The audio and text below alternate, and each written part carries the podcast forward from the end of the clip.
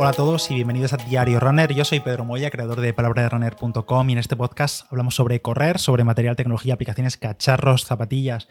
y mucho más. Y el episodio de hoy toca hablar, eh, toca seguir hablando, perdón, de los Apple Watch, porque eh, hace unos días os comenté ya las novedades y las mejoras que traía ese nuevo Apple Watch Ultra a un precio de 999 euros, el Apple Watch más rugerizado, más robusto, más em, extremo, digamos, para deportes más extremos que han lanzado nunca y que va de lleno hacia la parte de la gama más alta de los relojes deportivos para gente que quiere tanto algo deportivo resistente como un smartwatch para el día a día con más batería, más tamaño, más capacidad, más todo. Pero también presentaron hace unos días los Series 8, que digamos que serían los relojes base, bueno, no base, no, mentira, porque el, Apple reloj base realmente es el Apple Watch SE, que es el modelo de entrada a la gama de relojes de, de Apple, que prácticamente tienen las mismas funciones, mismo procesador, mismo todo, lo único que con una pantalla un poco más pequeña, si la pantalla activa, si la función del electroestimulador, perdón, del electrocardiograma,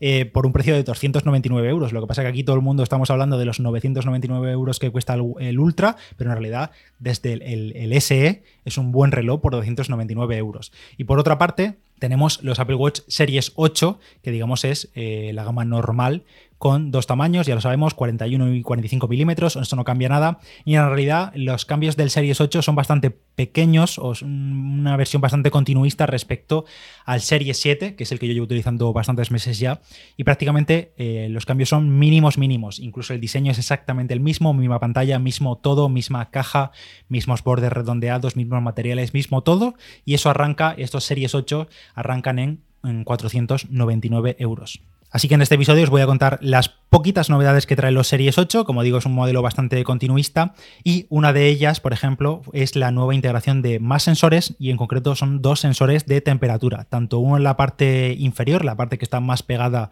a la piel de la muñeca, como otra parte, otro sensor de temperatura que está en la parte superior para así pues no estar viciado por estar directamente en contacto con la piel. Y comentaron que estos dos sensores de temperatura van tomando mediciones de la temperatura corporal de, nosotros, del usuario, cada 5 segundos y es capaz de detectar cambios de temperatura de hasta 0,1 eh, grados, es decir, pues décimas de grado, es capaz de, detectarlo y sobre todo en la presentación le dieron un enfoque más orientado hacia el control de la salud de la mujer, porque desde hace unos años ya el Apple Watch tiene función integrada para llevar un registro del ciclo menstrual y en este caso el sensor de temperatura funcionaría junto con esta aplicación del ciclo menstrual para, por ejemplo, eh, estimar los periodos de ovulación mediante los cambios de temperatura corporales de la mujer y también posibles desviaciones del ciclo para avisarlas, es decir, el Apple Watch detectaría automáticamente si hubiese posibles desviaciones del ciclo y con estos cambios de temperatura, eh, junto con los algoritmos y demás información que tiene el watch, pues estimar esos ciclos de ovulación. Este fue el uso principal, pero en realidad el sensor de temperatura funcionará para todos los usuarios, es decir, si eres un hombre y aunque no utilices la función de ciclo menstrual, obviamente el reloj continuamente va a estar midiendo tu temperatura corporal y toda esa información, como siempre, va a estar eh, integrada en la aplicación de salud en el iPhone con un registro y la verdad que puede ser interesante también para pues, ver eh, pues, posibles enfermedades, cambios de temperatura y demás. Bueno, es un añadido extra que tienen los Series 8 y también el Ultra.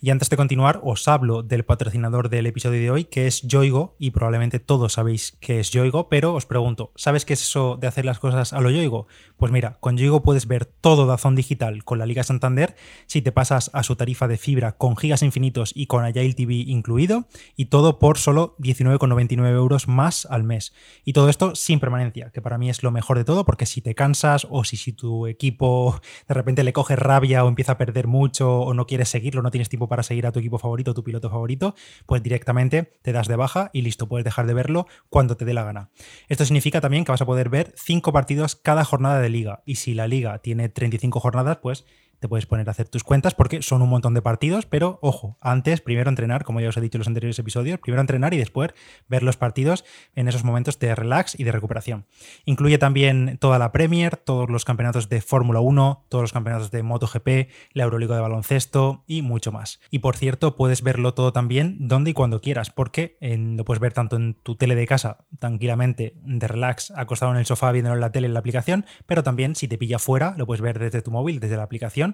hasta cuando tú quieras, porque tú mandas, tú das de baja o de alta cuando te dé la gana. Por ejemplo, puede venir muy bien para esta recta final de los campeonatos, por ejemplo, el de Fórmula 1, que van viajando de país en país y cada fin de semana es un horario diferente, pues si te pilla fuera, lo miras desde el móvil y listo. En resumen, que si tú también quieres hacer las cosas a lo yoigo, entra en yoigo.com, que tienes el enlace en la nota del episodio, y pásate a la fibra de yoigo con gigas infinitos y el TV incluido. Y llévate Dazón Total con la Liga Santander por solo 19,99 euros más al mes.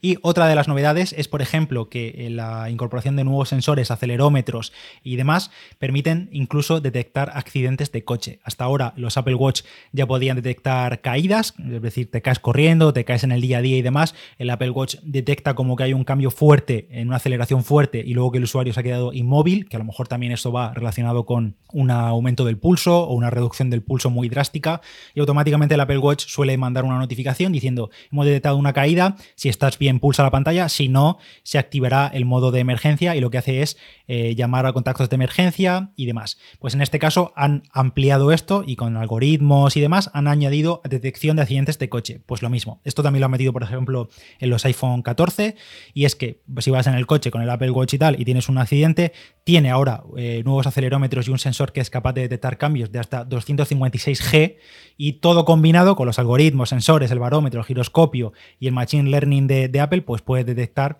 que hemos sufrido un accidente y lo mismo, eh, te pregunta, si no respondes, pues llama a contactos de emergencia y puede enviar la ubicación y demás. Batería del Apple Watch Series 8, aquí no tenemos cambios eh, para nada, la misma batería que en la del Series 7, porque al final prácticamente es el mismo reloj, salvo que el procesador ahora en lugar del S7 es el S8, que este procesador S8 lo tiene tanto el Ultra el SE y todos los Series 8, los dos modelos de Series 8, y eh, la batería se mantiene unas 18 horas de autonomía por carga, es decir, más o menos cargar el reloj cada día, día y medio, dependiendo del uso que le demos, de la pantalla activa, de si entrenamos mucho con GPS y demás. Y sí que han incluido un nuevo modo que le llaman Low Power Mode, que es básicamente un modo de ahorro de energía, que mantiene funciones principales como el seguimiento de la actividad diaria y demás, pero eh, quita otras funciones y supongo que también hará que la pantalla pues, tenga menos brillo, desactivará sensores y demás para alcanzar las 36 horas por carga. Pero vamos, que en el nivel normal, en el modo normal de, autonomía, serían un, día, un día y medio, 18 horas de autonomía por carga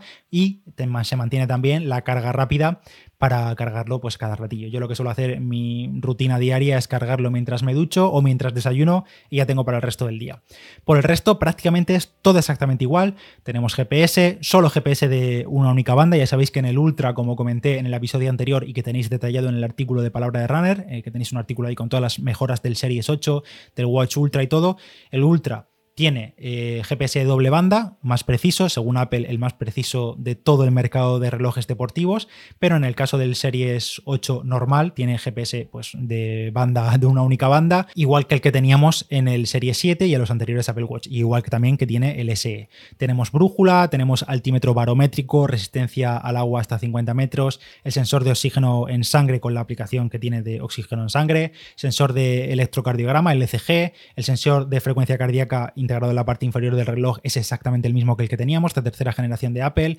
el modo de emergencia, giroscopio, el sensor de luz ambiental para adaptar el brillo de la pantalla a la luz externa, pero en este caso el brillo no llega a los 2000 nits que tiene el Ultra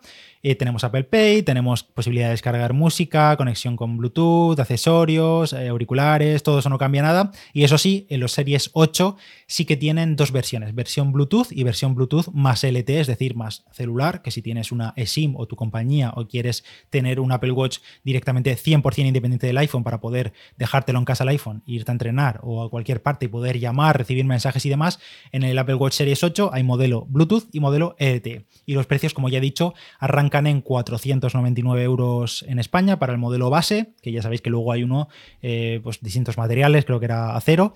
por 900 me parece. Y por otra parte tenemos el Apple Watch SE de segunda generación. El Apple Watch ya he comentado que es como el modelo de entrada a la gama de relojes de, de Apple y entre sus novedades está, por ejemplo, incluir el nuevo procesador S8, por tanto no es un reloj menos capaz en cuanto a potencia, tiene el mismo procesador que los modelos superiores, sin embargo tiene una pantalla un poquito más pequeñita, no es activa todo el rato, aunque yo en realidad la pantalla siempre activa en el Serie 7 la suelo desactivar porque gasta batería de más y pues no la necesito en el día a día, la verdad.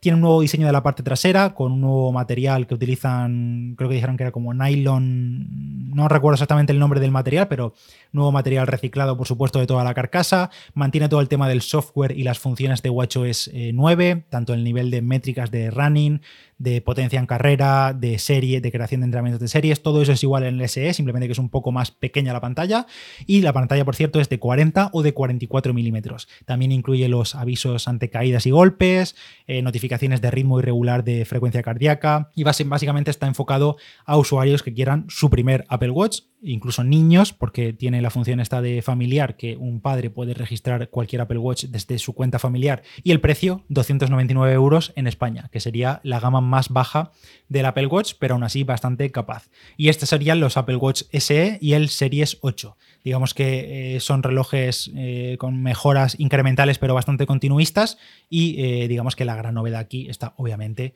en los Apple Watch Ultra, que ya comenté en el episodio anterior, con esa nueva función GPS más precisa, más pantalla, más robusto, más todo. Si queréis escucharlo, lo tenéis en el anterior podcast. Y si no, también en palabraderunner.com.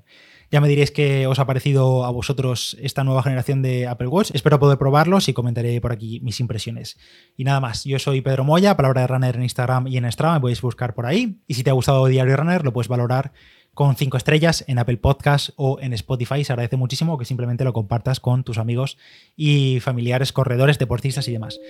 Y nada más, nos escuchamos en el siguiente. Chao, chao.